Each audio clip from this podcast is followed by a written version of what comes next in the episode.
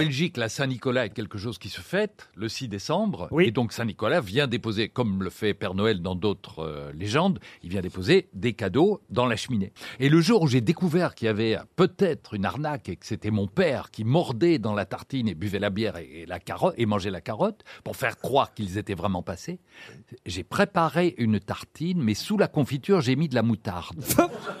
et on nous a fait sortir et j'ai écouté à travers la porte et tout à coup j'ai entendu nom de Dieu de bordel de merde, c'est quoi ce truc? Et là j'ai su que c'était mon papa qui faisait le rôle de. Mais il y, a une histoire comme ça, ces deux filles sur le trottoir qui c'est bientôt Noël et euh, elle se demande qu'est-ce que tu as demandé au Père Noël? Et l'autre répond bah, 30 euros comme à tout le monde.